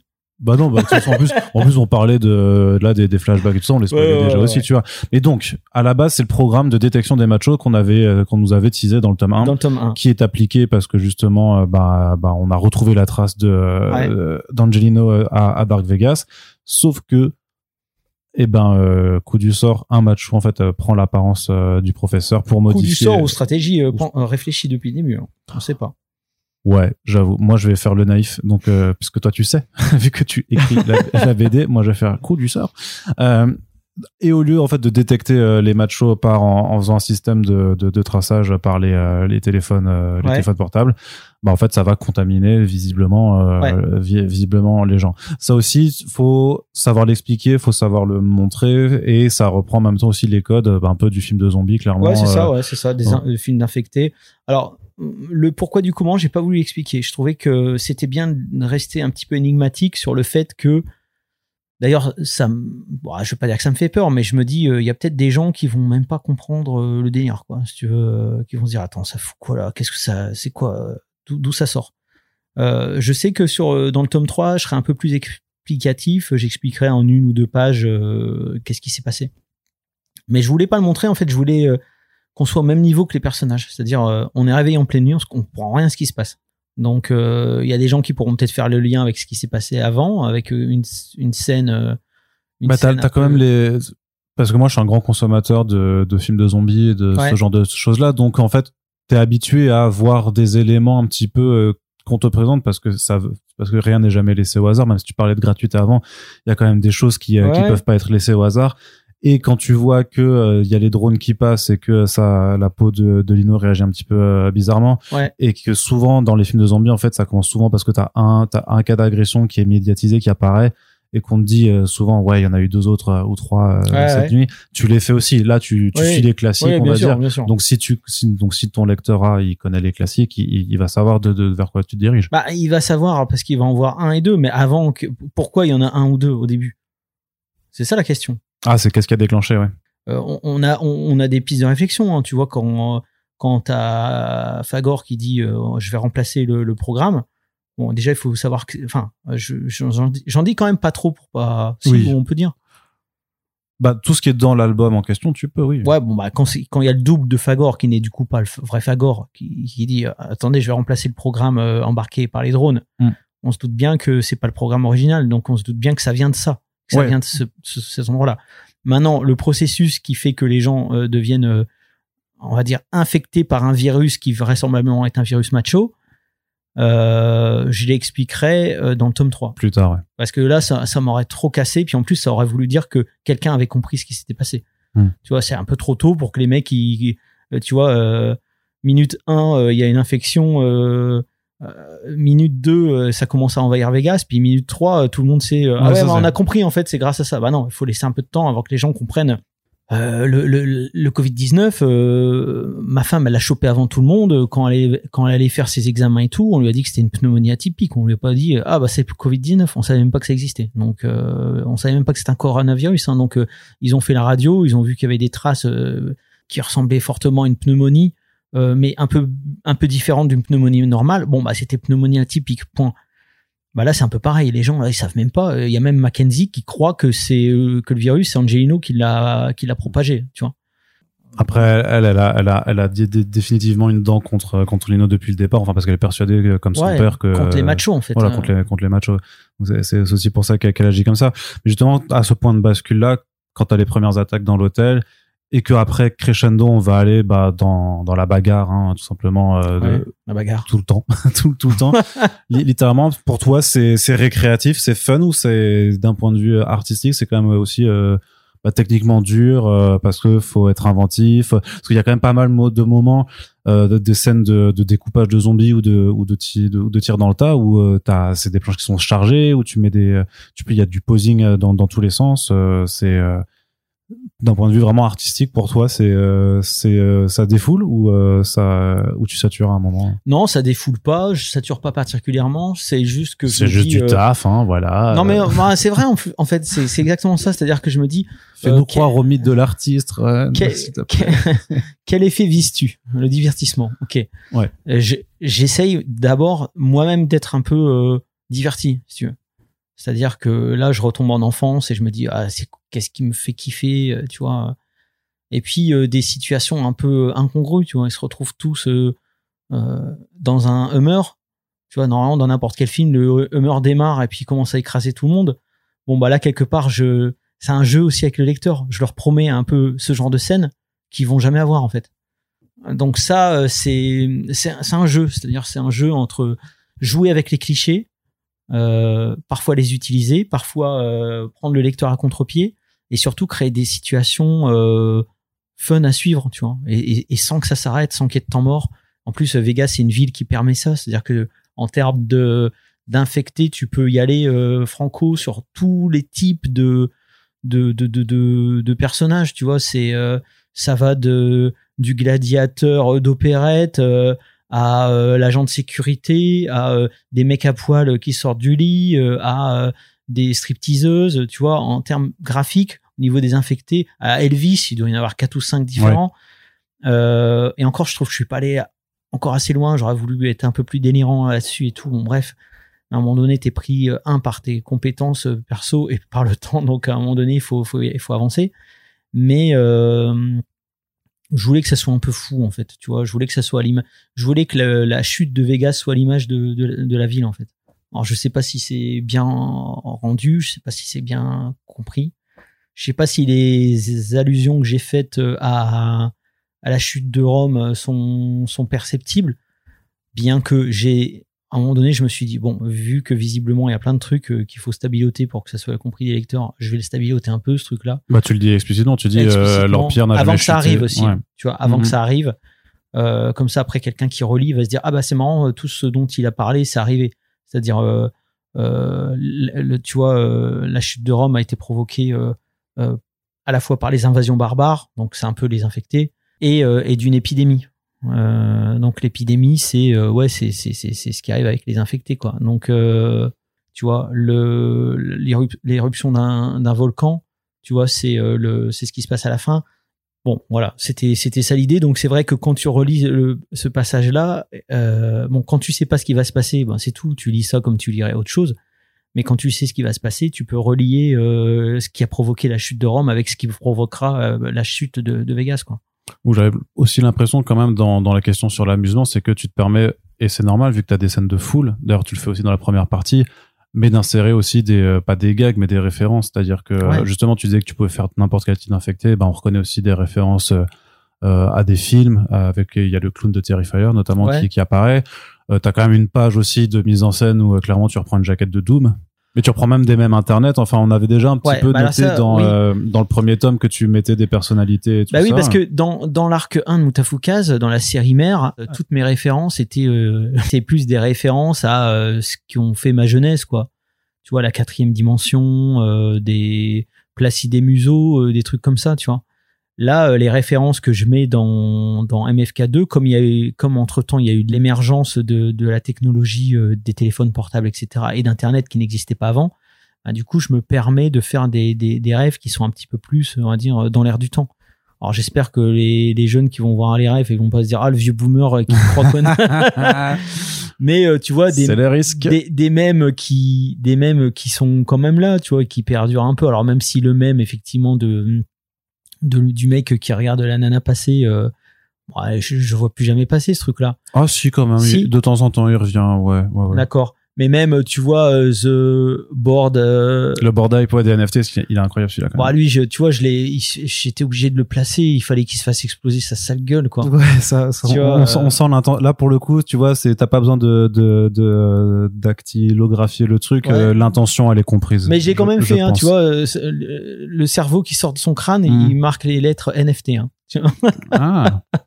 Putain, tu vois, mais il y a encore plein de détails sur lesquels, en fait, tu, euh, si tu lis trop rapidement, en fait, tu. Ouais, ouais, bah, il y a quand même Soyez très attentifs. il y a, il y a beaucoup de détails. Il y a beaucoup de détails, euh, peut-être dont seul moi euh, connais le, la- la- les clés, hein, tu vois.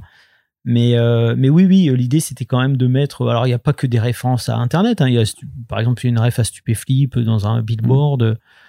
Il y a des, il y a des billboards issus de jeux vidéo, tu vois, des trucs complètement fictifs. euh. Et encore, j'ai pas, j'ai pas pu tous les mettre. Mais, euh, mais ouais, après, encore une fois, il faut pas que les clins d'œil prennent le pas sur le récit. C'est toujours pareil. bah, c'est la, la preuve que non, c'est que, tu vois, il y en a que tu cites et que j'aurais pas forcément, ouais. que je remarque pas, alors que j'ai déjà lu deux fois l'album. euh, Mais. Moutafkaz, de toute façon, c'est très référentiel en, en règle Mm. générale. Donc, euh, donc pour moi, c'est aussi important. Puis là, pour moi, c'est vraiment ma, ma petite récréation. Là-dessus, ma récréation, je la trouve plus là-dessus que dans, que dans le fait de, que dans le fait de, de faire de la bagarre, par de- exemple. Be- beaucoup de bagarres. Euh, on arrive à un point donc où la ville est rapidement euh, confinée en fait. Ouais. Euh, enfin, c'est loi martiale limite voilà, avec des tanks qui, qui déforent. C'est dur de dessiner là les hélicoptères, les tanks, toi ou Non, ça c'est Ça, c'est cool. Tu, bah, tu Les Google, avions. Google, puis tu prends les modèles, tu regardes, tu tu refais. Non, ça ça va. Non, ce qui est ce qui est plus dur, c'est faire des des foules pour que ça ait l'air vraiment de foule, mais en même temps. euh, dans un décor euh, grandiose comme Vegas, ça c'est un peu plus complexe. Euh, Je sais pas si j'y suis vraiment arrivé, mais en tout cas c'était l'intention. Euh, je pense qu'il y a une certaine folie qui, ressort quand même des pages, j'espère en tout cas. Ah oui, et il y a un truc qui- qu'il faut prendre en compte, dont, que là on a un petit peu oublié. Mais quand le film est, on en avait parlé dans le podcast précédent, qui parle du tome 1, des MFK de tome 1, il y a entre-temps le film de Snyder qui est arrivé. Tu vois Ouais.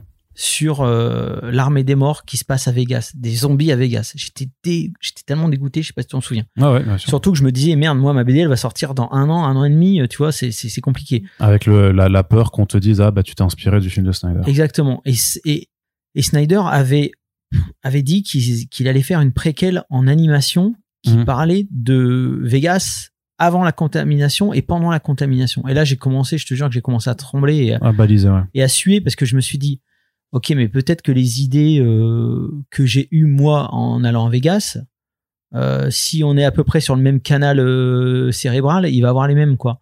C'est-à-dire que descendre la pyramide, tu vois, en, en, En surf, surf.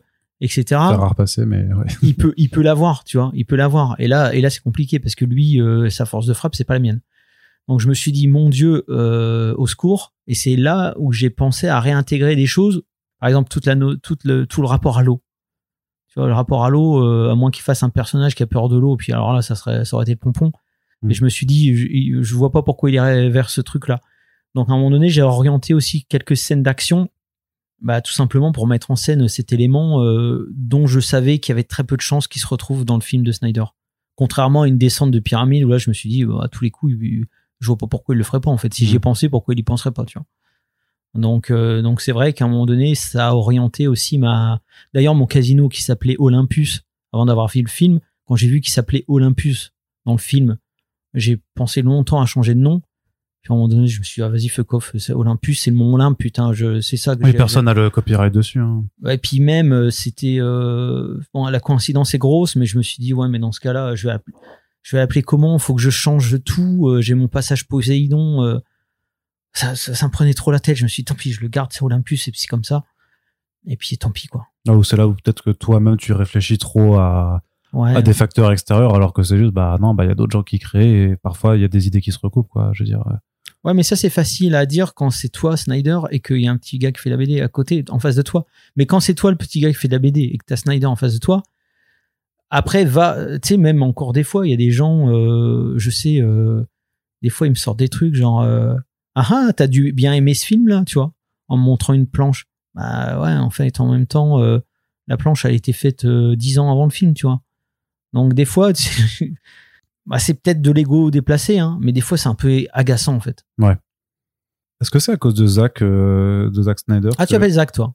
Hein? Tu l'appelles Zach, carrément. Bah ouais, mais. Pour euh, moi, Zach, c'est Zach Morris. euh, non, mais dans- j'allais dire, est-ce que Zachary, c'est euh, du coup, c'est parce qu'il y a à cause de Zack Snyder ou rien à voir? Oh non, pas du tout. Non. Euh, Dick Zachary, euh, c'était juste, euh, j'aimais, c'était, je trouvais ça marrant qu'il s'appelle Dick, Ouais, ça par contre pour le. le... tu vois, pour la blague et puis pour le côté un petit peu bonhomme, tu vois, c'est le Mm. bonhomme, donc il peut s'appeler que Dick, tu vois. et puis, et puis, ouais, puis c'est tout, en fait, ça allait pas plus loin. Puis Zachary, ouais. parce que je cherchais un nom, et puis, je sais pas, ça m'est venu, je trouvais que ça sonnait bien, Dick Zachary, c'est le genre de nom que j'aime bien, prénom et nom qui fonctionnent bien. Euh, Non, c'était juste pour ça. Je, je me posais juste la question vu que je savais que t'avais eu ce- ce- ce- cette trouille un petit peu par rapport au film de, ouais, de non, non, Snyder. c'était pas si par rapport à euh, ça, non, non. C'était juste une façon de, de te l'exorciser en disant, bah, de toute façon, ouais, dans, non, même pas, même dans pas. ma BD, ce sera un gros beauf et puis voilà, comme ça. non, non, non, non, même pas.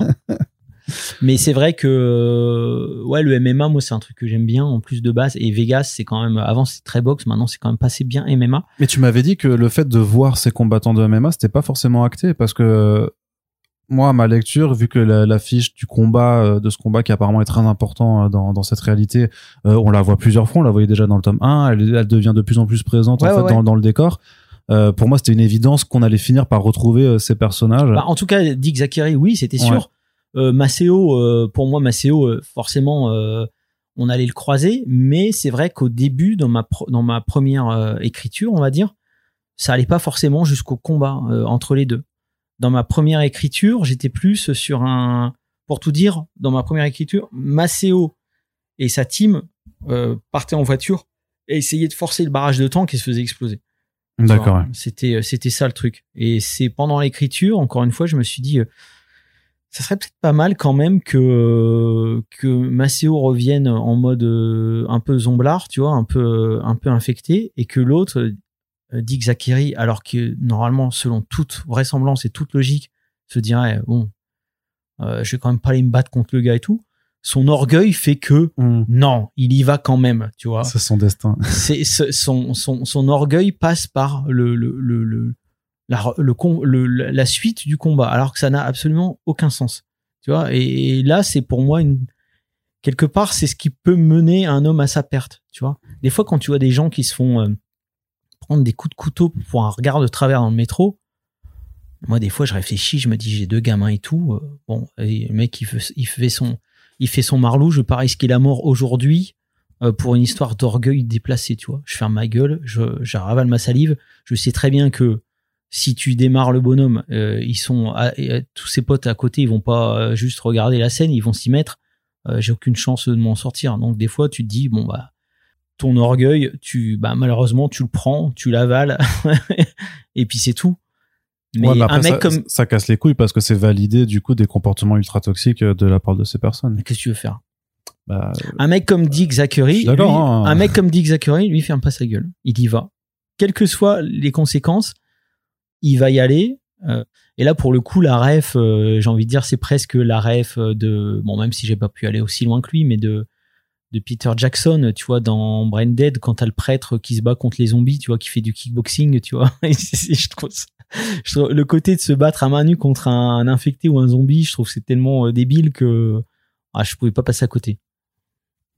Et justement, ce, ce Zachary, ça te permet aussi de, de reprendre ce qu'on évoquait déjà un petit peu avant, c'est sur les, les comportements toxiques. En fait, là, il y a clairement, enfin, d'ailleurs, en plus, tu mets sur la, la quatrième de couve euh, dans tes euh, parental advisory euh, sur les sur les contenus que il y a du jeu d'argent, il y a de la grossièreté, il y a de la violence et il y a aussi de la masculinité, de la Oui. masculinité toxique, chose que tu vraiment que tu personnifies en partie, parce qu'il n'y a pas il y a pas que lui non plus, euh, euh, mais que tu personnifies avec le personnage de Zachary. Ouais, et, et encore une fois, c'est un personnage que j'aime bien en plus. Tu vois, donc Ah c'est-à-dire. bah ok, que- Run Gros Mascu, super. Ah voilà. non, mais c'est pas. c'est- Allez, je dis ce passage, je le mets sur le réseau et je non, te, et je t'envoie. Moi, de toute façon, j'ai- en règle générale, j'aime- j'ai- j'ai- j'ai- c'est ce que je t'ai déjà expliqué. J'écris pas des personnages pour les détester ou pour le, pour dire regardez comme il est détestable ou quoi. Je retrouve toujours des, des, des, des qualités et des défauts. Et tu vois, Dick Zachary, non, c'est clairement pas mon modèle, mais c'est un personnage que j'aimais bien dessiner et que j'aime bien euh, mettre en scène parce que bah c'est un personnage qui est over the top, tu vois. euh, tu vois, il écoute rien, il écoute que sa logique de merde, euh, il fonce à travers tout. Et puis en fin de compte, pour euh, terminer comme ça, donc euh, tu vois, de la même façon que Willy aussi, j'aime bien, tu vois, et pourtant c'est un personnage hautement détestable, tu vois. Alors c'est pas la même toxicité que Dick Zachary, mais euh, finalement, elles se valent les deux. ouais, clairement, des gros cons. Et puis, et puis en plus, le fait de d'en faire presque un prix au dos de la cover, c'est une manière de dire aussi, oui, oui, je sais, je sais, mes personnages sont toxiques. Regardez, j'ai même écrit sur la couve, en, en, en guise d'avertissement, tu vois. Parce que des fois, c'est vrai qu'aujourd'hui aussi, euh, on peut te reprocher de, de, de, mettre en scène des personnages toxiques. Moi, des fois, j'ai envie de dire, oui, mais, de les mettre en scène, mais sur ce qu'on te reprochera en filigrane, c'est de valoriser en fait leur attitude. Ah, mais tu peux. Moi, je trouve que c'est pas un crime. Alors, c'est vrai qu'aujourd'hui, c'est un peu compliqué, mais moi, je kiffe regarder un Predator ou tu vois un film comme ça, euh, tu vois. Et pourtant, euh, ou Commando, tu vois. Le Commando, le mec est hautement toxique dans l'idée, mais j'adore Commando. Moi, j'aurais voulu que ce soit mon daron quand j'étais petit tu vois, euh, sur tous les scènes où il transporte les, troncs d'arbres et ensuite euh, qui donne, euh, tu vois, à manger aux biches. Moi, c'est, c'est aussi un kiff, tu vois. Et, et j'ai pas envie juste de dire, regardez ce personnage toxique, lancez-lui tous des pierres. Non, j'ai envie aussi qu'il ait sa petite période de gloire, même si je vais pousser son l'absurdité de son comportement jusqu'au bout. Mais c'est un personnage, tu veux, que que je déteste pas euh, personnellement en fait tu vois.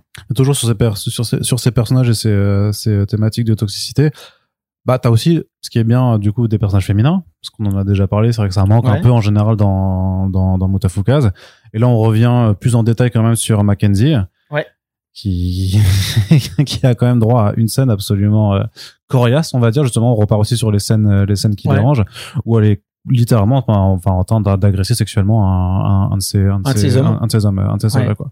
Là aussi c'est peut-être l'une des scènes qui euh, peut-être fera jaser si euh, qui peut heurter les sensibilités parce que tu euh, tu montres quelqu'un bah, qui a un comportement atroce quoi. Ouais mais c'est c'est l'histoire de Tough hein ça.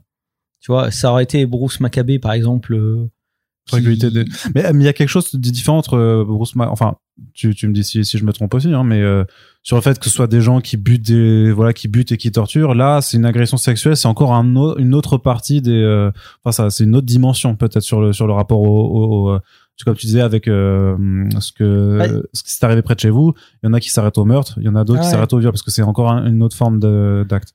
Bah ouais. Bah disons que dans sa logique à elle Diane McKenzie comment asseoir son pouvoir c'est aussi humilier de cette façon-là ces hommes en fait. Tu vois, bien souvent dans des dans des films pour montrer que le méchant est méchant, à un moment donné, il bute ses propres hommes de main. Tu ouais, vois. Ouais. Bon, c'est vu, revu, corrigé. Là, je sais que Mutafukaz, c'est en tout cas l'arc 1, euh, tout le monde me dit ah il y a pas il y a quand même pas beaucoup de représentation féminine, etc. Bon bah là on voilà une, tu vois. Moi si c'est pour faire une fille, euh, euh, j'ai envie de dire, euh, moi pour moi si je veux dépeindre un personnage féminin badass, faut qu'il soit badass, vraiment. Faut pas juste euh, que ce soit euh, un personnage qui se bagarre et puis qui, gagne contre contre des, des gars. faut pousser un peu plus loin, sinon c'est ça n'a pas grand intérêt quoi. Et Diane McKenzie, moi je te l'avais dit pendant longtemps, euh, en tout cas pendant l'écriture du tome 1, pour moi au début j'avais pensé comme un, un, gars, hein, tu vois. C'est à un moment donné je me suis tiens si j'en faisais une femme en fait plutôt, tu vois, ça serait le ça serait le moment là de mettre un personnage féminin important. Mais c'est pas parce que j'en fais une femme que d'un coup je vais je vais la rendre moins toxique faut que le personnage, c'est l'antagoniste principal dans le Gino, il faut qu'il soit toxique. Mais en même temps, il faut qu'il ait ses raisons. C'est-à-dire que finalement, quand tu te mets à sa place, bon, je parle pas de l'agression qu'elle commet sur ces hommes-là. Là, c'est, on sent que c'est la perversion euh, particulière d'humiliation. Tu vois. Ouais, c'est qu'elle aime humilier. Euh... Elle aime humilier, c'est comme ça pour elle que, que, que, qu'elle, qu'elle assoit son pouvoir, encore une fois. Mais euh, si tu suis sa logique, est-ce qu'elle n'a pas raison de vouloir euh, dire euh, il faut pas qu'il y ait un seul macho sur la surface euh, du, territoire national, sinon ça va recommencer comme euh, comme en 14. finalement, elle a un peu, elle a quand même un peu raison, même si elle est extrême dans sa façon d'être. Donc moi, c'est ce que c'est ce qui m'intéresse aussi en règle générale dans les personnages, c'est que ils ont pas foncièrement raison, ils ont pas foncièrement tort. Tu vois, j'aime bien qu'au fur et à mesure de la lecture, tu saches plus trop où te situer en fait. C'est un peu comme dans la vraie vie, hein, de toute façon. Oui, on n'est pas tous euh, tous gentils ou bah tout, méchants. Bah, ça on l'avait dit, ça on l'avait dit en plus sur le fait que tu étais contre euh, le fait de dire il y a des gentils des méchants. Ouais, pour, moi, pour moi il y a que des méchants en fait. pour moi il y a que des il y a que de l'intérêt. Tu vois? avec des avec des des et des motivations. des motivations. Et Le, des, et des nuances effectivement dans la dans la manière d'y accéder quoi. le méga design en armure euh, couverte de partout avec euh, les euh, c'est très 90s un peu quand même. C'est fait exprès? Ouais, c'est très GI Joe en fait. Ouais. C'est surtout. Bah alors pour ceux qui G.I. savent pas, toi t'as une montagne de figurines G.I. Joe chez toi. Ouais, j'adore. Euh, j'adore ce côté kitsch aussi de de, de tu sais c'est vraiment là pour le coup en plus pour le coup j'ai sexualisé Diane Mackenzie c'est quelque chose euh, que je m'étais euh, entre guillemets euh, interdit basiquement pour me dire ouais bon en 2023 on n'est plus à l'heure de la sexualisation et tout. Et après je me suis dit ouais mais merde pourquoi en fait? Pourquoi pas? Tu vois? Si elle n'est pas réduite à sa sexualisation pourquoi pas lui faire tu vois faire à un moment donné un personnage aussi cool tu vois? Et d'ailleurs, les, hommes, ils sont au même tarif aussi, tu vois. Ils sont, ces hommes, ils sont, ils ont aussi la, tu vois, la, combinaison moulante, tu vois.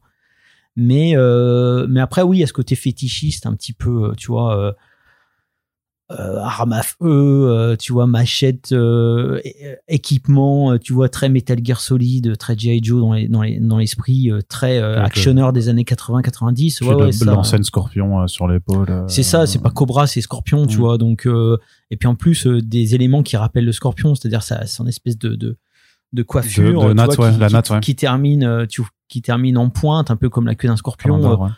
Bon, c'est c'est c'est kitsch au possible, mais moi ça, le kitsch, ça fait aussi partie finalement des fondamentaux de Moutaf Kazan. Oui, qui a pas qui est pas une œuvre une œuvre forcément subtile non plus. euh, Non, bah, en tout cas, bah, en euh, tout cas là, Non, t'enchaînes 40 pages de, de découpage. Enfin, parce que pareil, t'y vas avec euh, Lino au sabre.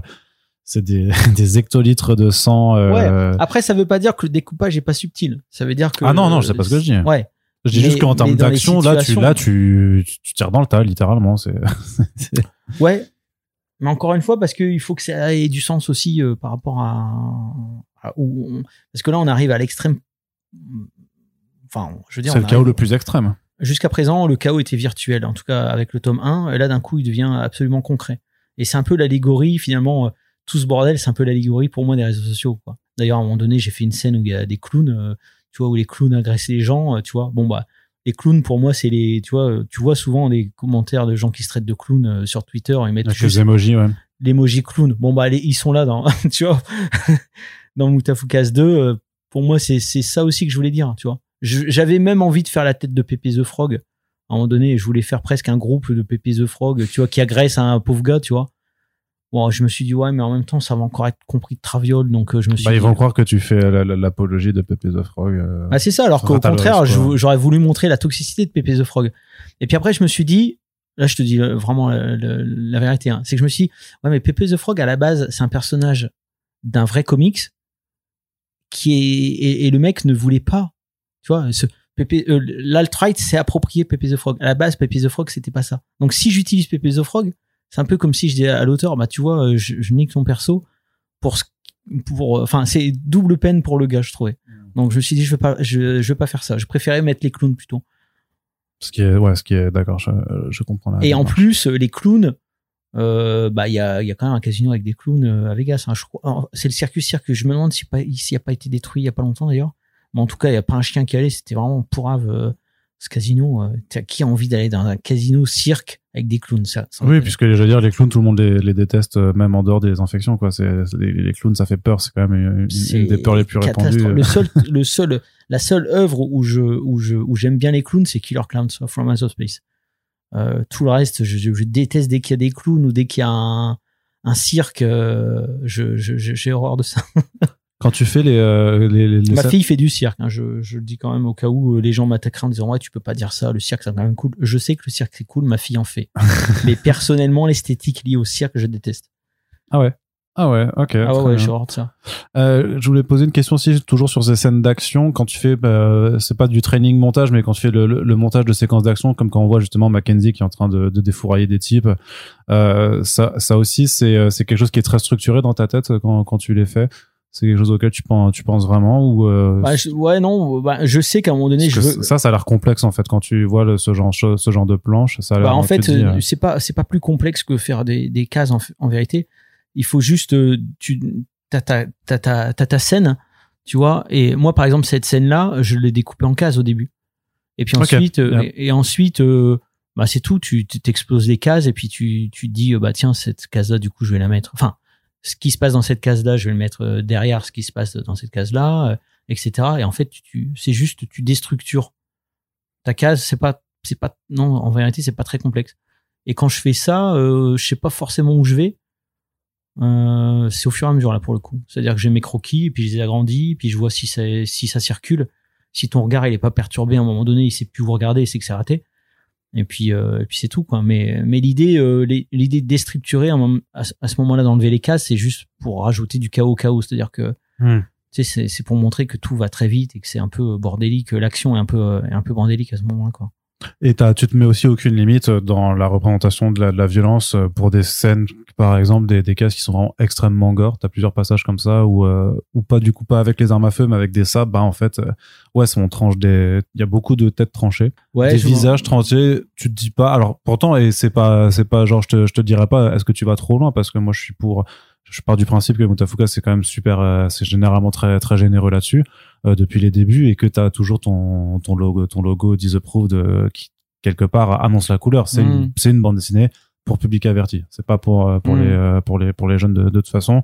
Mais c'était pour voir si tu tu t'interrogeais sur euh, Oh non, pas du tout la représentation de la violence, non. tu t'en. Après, je vais pas aller dans la complaisance, mais là, par exemple, le coup de machette en plein visage, qui coupe pas la tête, mais qui déchire une partie du masque du visage, euh, je trouve que ça fait mal euh, visuellement. Je disais, ah tiens, je, je pense pas avoir beau- vu beaucoup de coups de machette. Moi, tu sais, je suis de l'école quand ça, quand je fais, quand je vais faire un personnage qui se fait tirer dans la tête, je vais pas mettre la balle en plein milieu du front, quoi. J'ai envie de la mettre un petit peu ailleurs, dans la mâchoire, euh, sous la pommette. euh. Tu vois, pour, ça donc, pour euh, que ça fasse du sale. Ouais, c'est ça, pour que ça soit un peu sale. Et malgré tout, je trouve que j'arrive pas à être très sale.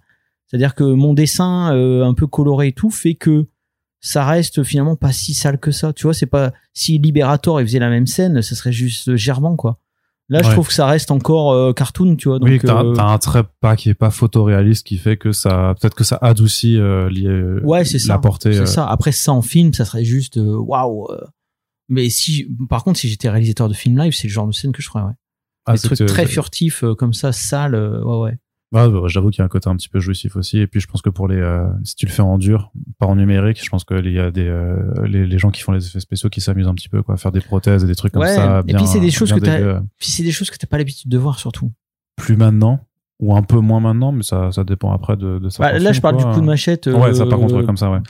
qui vient, euh, tu vois. Bah, écoute, il y a euh, des vieux films d'horreur allemands indépendants euh, ultra vénères avec des gens qui se font euh, littéralement planter un crochet dans, la, dans le coccyx et il se fait arracher la colonne vertébrale en fait euh, Ouais. directement où il y avait de l'inventivité mais c'est vrai qu'aujourd'hui c'est des choses qu'on voit peut-être un petit peu moins après c'était vraiment des, le- des films d'horreur ultra ultra euh, indé euh, faits avec euh, 100 000 dollars de budget mais en tout cas il se faisait il se faisait plaisir l'autre personnage féminin que je voulais aborder quand même après Mackenzie bah, c'est Gabi Gabi, ouais. quand même, qui est presque la- la- le pauvre petit ange parachuté dans, sa, dans cet enfer chaotique Ouais. et qui justement fait le commentaire aussi de certaines remarques absurdes ou de certains, euh, enfin justement par rapport à- au comportement notamment de Zachary, de dire euh, mais c'est pas logique en fait de, vo- votre façon de, de, de penser. Tu, tu, ou là peut-être que c'est là où tu t'exprimes peut-être le plus ou je sais pas en fait à pointer euh, du doigt euh, ce qui va pas en fait dans les comportements de, de gros bourrins ou de, ou de toxicité euh, à deux exemples par exemple bah, le fait que euh, pourquoi vous en fait vous voulez absolument vous muscler euh, de ouf si en fait vous prenez des armes comme n'importe qui Ouais.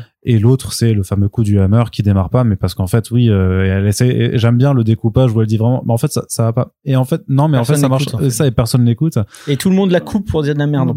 c'est ça où, euh, où, où tu dis mais en fait ouais c'est ça alors alors qu'il faut l'écouter Qu'est- qu'est-ce qu'elle apporte pour toi Gabi aussi euh, et parce que pour le coup c'est pas un love hein, c'est pas non plus un un, un love interest euh, Non, pour, non. pour personne ce qui était euh, Bah. Luna, Luna, euh, dans dans dans l'arc 1. Gabi, elle m'apporte euh, un peu de réflexion en fait sur le monde qui l'en- qui l'entoure et puis peut-être un petit peu de, de contrepoids à toute cette violence en fait.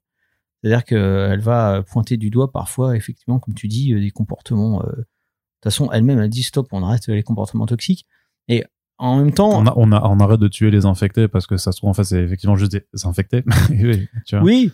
Après, elle est peut-être un peu naïve dans sa façon de voir les choses parce qu'elle dit oh, on devrait pas les tuer. Mais à un moment donné, c'est vrai que quand tu es à ce point-là débordé par les événements, euh, qu'est-ce que tu fais? C'est quoi la, situation, la, proposition? Par contre, là où elle a raison, ou elle a peut-être pas raison, même moi je sais pas, c'est quand, quand Dick Zachary tire le premier coup euh, dans le casino dans la vieille, Euh, et et s'il avait pas fait ça, est-ce qu'il y aurait eu tout le bordel derrière? Elle pointe du doigt ce comportement. Moi, perso, je sais pas si elle a raison ou si elle a tort, mais il faut que quelqu'un pointe ce comportement. Est-ce que finalement, c'est pas lui qui a tout déclenché, euh, en tout cas, cette Cette partie-là ouais. euh, ou, ou, ou d'autres. Hein, euh, je sais qu'à un moment donné, quand l'armée, tu vois, tire sur le camping-car, hein, à un moment donné, elle dit c'est parce qu'on a, a des armes. On n'aurait pas eu des armes, ça, ça serait passé différemment. Il semble quand même avoir des directives là dans, dans ce contexte de, de tirer à vue. euh, Sur, ouais, euh, mais peut-être que euh, s'ils étaient sortis en levant les bras en l'air, euh, peut-être ça se serait pas passé comme ça. On sait, en fait, moi-même, quand je, quand je, en fait, je monte des points de vue opposés. C'est-à-dire que moi-même, je tranche pas. En fait, est-ce qu'elle a raison, est-ce qu'elle a Ça, tort c'est ce que tu disais. Tu voulais pas en fait euh, donner de leçons. Ce que tu disais dans au début du chapitre 1. Enfin, du Mutafocast euh, de volume 2. C'est-à-dire qu'elle a sa logique que je partage.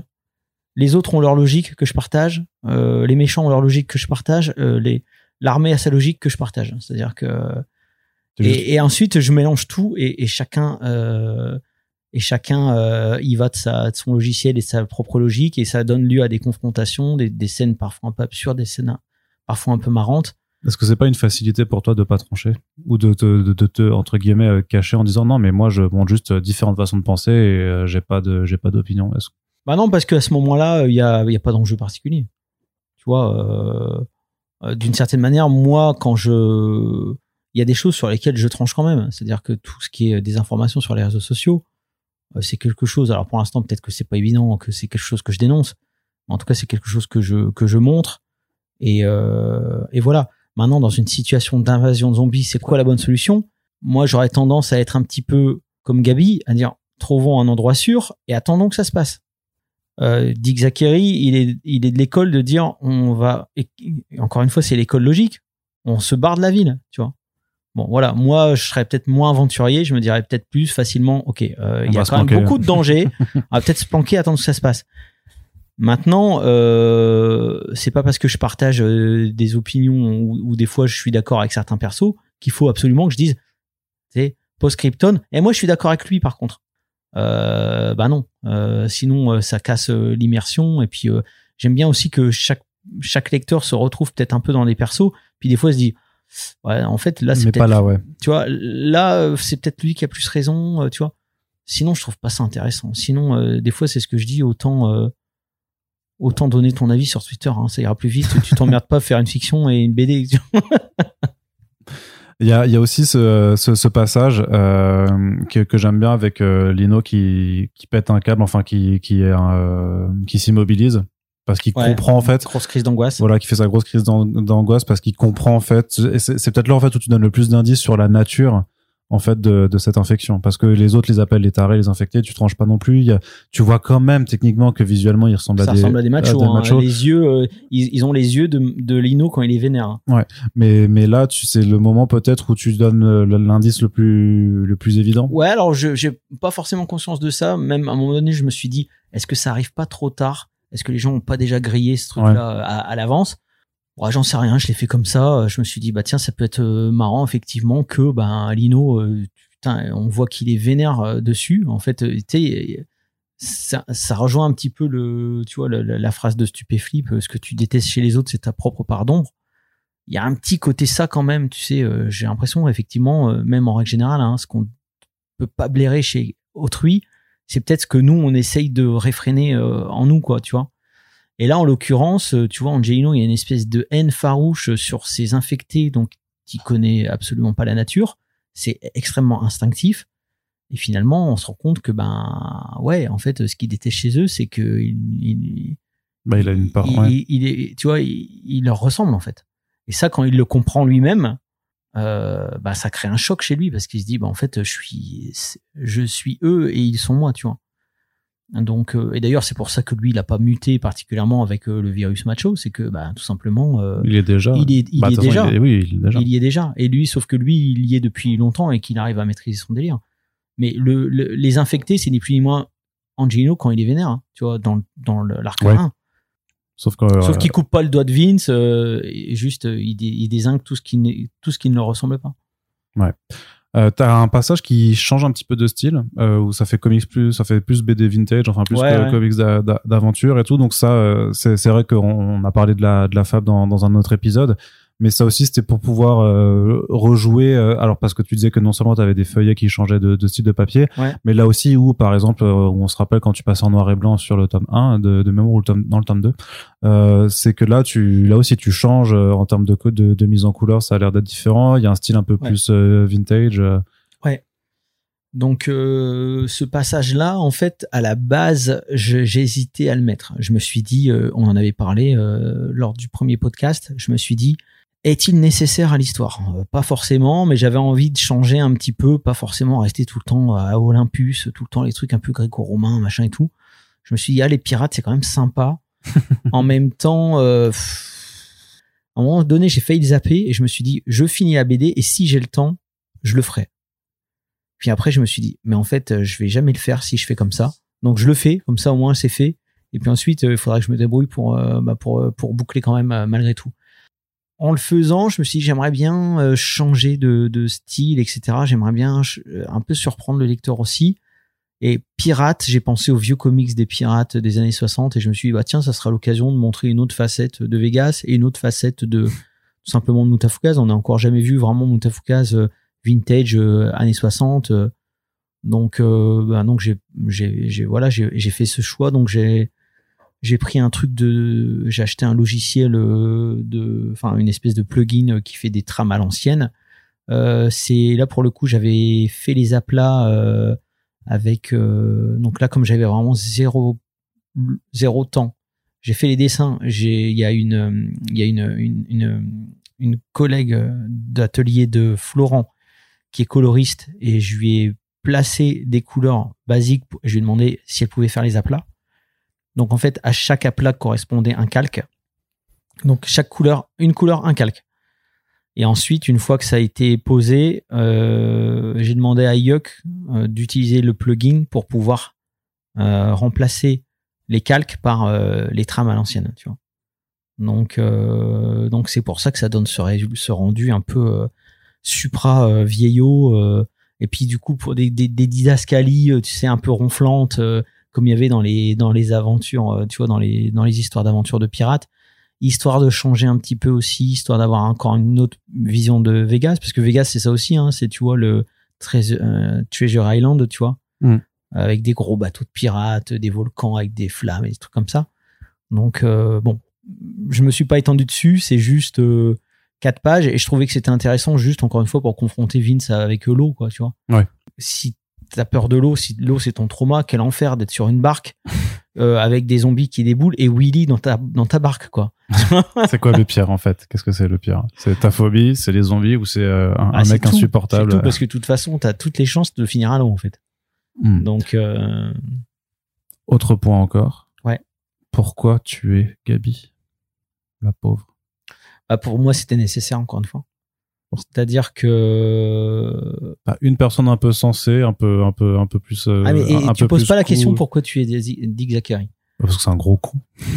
Ouais, Quelque mais part, le gros con, bah après, Ouais, dans, ma- bah- mon logiciel de pensée, je dirais que le gros con mérite. ce- voilà. péché d'or- non, mais péché d'orgueil. et oui, non, mais ça c'est sûr. Mais Mais elle a contre, pas fauté. mais par hein. contre, qu'est-ce qui, ben justement, c'est-à-dire que même un personnage sensé et intelligent n'est pas épargné dans Mutafukaz. C'est-à-dire que Diane Mackenzie ne supporte pas d'avoir entre guillemets euh, laissé sa, ch- sa chance à cette gamine et que l'autre la, tu vois, la, La somme par derrière après, la ouais. somme par derrière. Et c'est un truc que son ego fait qu'à un moment donné, quand elle est dans l'hélicoptère et qu'elle voit le groupe, là, elle pourrait finir sa mission. Tu vois, en plus, Vegas est en train de tomber. Elle pourrait juste tirer sur Lino, Mm. terminé, mission accomplie. Elle fait quoi? Son orgueil la pousse à tirer sur Gabi. Euh, Dick Zachary et, euh, et Diane Mackenzie, c'est un- c'est des miroirs inversés en fait. Je trouvais ça intéressant et encore une fois, c'était une manière de montrer que bah, dans, dans Mutafukaz, tout est, tout est possible en fait. Oui, mais, mais pas si vite après l'avoir introduit. Bah, on, a, je- on a à peine le temps de s'y attacher que. bah, justement. paf, tu, dé- tu la Bah ouais, mais quoi. Burrito, pourquoi il est mort Tu vois, c'est. c'est- Mais ça, je te le pardonnerai jamais non plus, hein, on est d'accord. Non, mais moi, c'est c'est toujours pareil. C'est que j'aime bien, euh, j'aime bien, j'aime bien, euh, encore une fois, bousculer peut-être un peu les gens et puis euh, s'attacher à Gabi. Moi, j'étais extrêmement attaché à Gabi. Bah voilà, ça suffit pas en fait. Quand, quand en face de toi, t'as des gens euh, prêt à tout, bah, le fait que tu sois intelligent, euh, mignonne, euh, sensé, ça te préserve pas d'une mort atroce en fait. Mais ouais, mais même moi en dessinant la case, ça me faisait un peu chier quoi. Mais je me suis dit le voilà, c'est le, le récit me, me, me pousse à ça. C'était, il fallait qu'à la fin on retrouve les trois personnages en fait. D'accord, il fallait les, les remettre tous les trois ensemble. Et justement, sur cette fin, cliffhanger, gros cliffhanger quand même. Ouais. Ça, pour toi, tu disais que c'était pas un, un- un but final en soi. Le cliffhanger, ouais, non, c'est pas mais, une euh, finalité, mais là, euh, si tu sors tes, si tu sors tes tomes en, avec un ou deux ans d'écart entre chaque, euh, ben, forcément, t'es obligé de, mais tu l'avais pas fait pour le tome 1, par exemple. Tu vois, le tome 1, c'était presque, ça pouvait limite Ah, se quand même un peu, ils arrivent à Vegas, tu sens qu'il va y a, il y a ouais, des pas promesses. cliff- c'est voilà, Ah non, c'est c'est ça. pas un cliff. Bah non. pas un cliff, tu vois. Non, non, c'est pas un cliffhanger. Non, non, ça, ça arrive tranquillement à Vegas. euh, mais bon, l'idée, c'était quand même que les gens ils se disent Ah, tiens, ça va être cool, qu'est-ce qui va se passer à Vegas? Là, euh, l'idée, c'est de se dire Ok, euh, à la limite, le tome, il pourrait presque finir comme ça. Limite, limite ça, c'est un truc qu'on aurait peut-être dû dire au début du podcast. La série, elle commence vraiment avec le tome 2 et elle pourrait presque se finir en tome 2. Bon, ça serait assez lacunaire, mais là, il y a presque un arc complet qui, est, qui, est- qui, est- qui commence et qui finit, en fait. C'est pour ça que je tenais aussi à commencer le, le tome 2 à Vegas et le termine à Vegas. Tu vois, je voulais pas que ça soit à cheval en à moitié entre les deux, quoi, tu vois. Et surtout que c'est avec euh, cette conclusion aussi qu'il y a quand même ce qui était présent dans le tome 1 aussi, sur la désinformation, sur le, le complotisme, et qui revient un petit peu quand il y a les premiers bombardements qui sont faits où tu remets tes écrans de téléphone où les gens disent non mais il n'y a pas de bombardement qui se passe, c'est pas... Oui, on- oui, bon, ça c'est classique, on, hein, dans, on- on dans- vous ment tout. Où là ça revient et en plus de façon très très euh, très très chouettement euh, mise en image avec un, un pouls en fait. ouais. Le fait de dire que euh, en fait ça ça reprend Ça de plus belle, ouais. Ouais, avec ce personnage central aussi dont on devine qu'il est le, le super bad guy euh, derrière tout ça. Mais euh, voilà, avec le, le fait de dire qu'en fait t'as jamais abandonné ton objectif de continuer de parler en fait de des informations, de, ré- de, de Non, réseaux bien et de, Non, non, non. de tout ça. Ah, c'est euh, ouais et, et ça et ça prendra son j'ai envie de dire ça prendra son son sens dans j'espère en tout cas dans le dans le tome 3 mais euh, oui oui c'est quelque chose c'est quelque chose que ouais qui me ouais qui m'intéresse quoi qui fait partie de mes motivations euh, en tout cas de, de dans mon dans mon récit fictionnel Et tu te rends compte aussi quand même que avec ce type de cliffhanger et avec bah quand même on vient, on vient de faire péter plusieurs ogives nucléaires sur sur Vegas, tu mets la barre des attentes euh, assez haut quoi. C'est-à-dire que là tu euh, tu fais le build-up, le payoff euh, sur sur le, le troisième tome, tu tu sais Bah, que tu, tu tu sens que tu t'es mis une pression quand même. euh, ouais je sais pas parce pas que je- de- qu'est-ce que pourrait ça qu'est-ce que pourraient imaginer euh, les gens de la suite? Bah tout là, là littéralement tout. euh, Tu sais pas si Mackenzie va tirer, va réussir à, à parce que visiblement elle est en train de vouloir tirer sur. Ouais, ouais, c'est-à-dire, elle, elle, elle lâche pas l'affaire. ouais, c'est ça. Que même, hein. une- même dans le souffle de l'explosion. dans elle- le souffle de l'explosion, elle, elle, elle perd pas sa motivation en cours de route. Euh, Donc littéralement, oui. Mackenzie que j'avais prévu de tuer d'ailleurs au début, Ah bah voilà, dans, au début de l'écriture. au lieu de Gabi. Euh, c'est au, mo- je te dis la vérité, c'est au moment du crash de l'hélicoptère que Ouais. j'ai décidé qu'elle s'en sortirait. Ok, ouais. Euh, mais euh, normalement, tout le monde devait mourir vraiment comme ça dans, dans ce- cette espèce de fatras infernal. Et je me suis dit, ah, mais hum, Diane McKenzie, il y a quand même des trucs à faire avec elle, il y a des choses à raconter avec elle. Ça serait quand même con qu'elle meure, tu vois, comme ça, quoi. Donc, donc là, tu dis pourquoi t'as tué Gabi? Euh, Ouais, effectivement, j'aurais pu tuer Mackenzie. Mais non, j'ai préféré, euh, tu vois, euh, je trouve que le personnage Diane Mackenzie beaucoup plus dérangeant et je pense qu'il y a plus de choses à faire avec avec elle, tu vois, que si j'avais tué ou, ou, si j'avais juste greffé Gabi au reste du trio, quoi, tu vois. Je trouve qu'en termes de situation et de potentiel dramatique, euh, faire survivre Mackenzie, ça peut-être plus de, il y a plus d'enjeux par rapport à ça. Ouais, bah, c'est un personnage que j'aime bien en fait, euh, finalement Mackenzie, parce que ah, c'est un peu aussi, euh, c'est presque un Bruce Maccabée aussi, hein, tu vois, ce côté déterminé. Et, même, il y a aussi quelque chose, à un moment donné, je m'étais fait un nœud au cerveau en me disant, ouais, mais alors le colonel, pourquoi il dirait de détruire Vegas Parce que potentiellement sa fille. Tu vois, on, on lui dit euh, ben, que l'hélicoptère et l'équipage est porté disparu. Bon, et il décide quand même de. Tu sais, il pourrait se dire, Ah, ma fille, quelque part, j'ai pas la preuve qu'elle est morte ou vivante, euh, il en sait rien, tu vois. il décide quand même de, de balancer des ogives. Tu Oui, vois. oui, oui. Et en fait, euh, bah là, c'est pareil. C'est, tu vas dire, ah ouais, mais c'est facile, tu tranches pas. Mais en même temps, j'aime bien aussi laisser libre interprétation. C'est alors moi, je sais ce qu'elle veut dire cette case. Il y a une case où il reste silencieux et après il dit, il faut bombarder Vegas. Il pense à quoi à ce moment-là?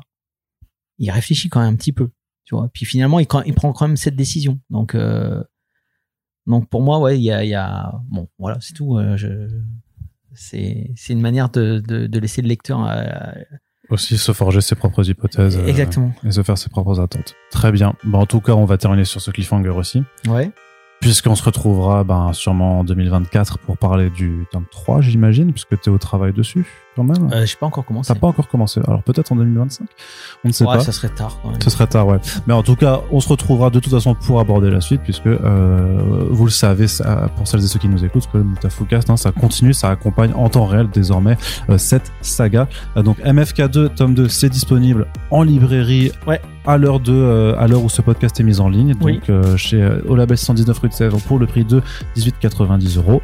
Et on espère que euh, vous avez apprécié l'écoute de ce podcast si vous avez acheté la BD. Sinon, bah, vous, venez de tout vous faire spoiler, mais on espère que ça vous empêchera pas d'aller découvrir la série quand même, parce que ça reste très très cool. Et puis, euh, bah, Roche, je te dis à la prochaine pour euh, bah, la suite de euh, cette émission. Ça Salut marche. Ciao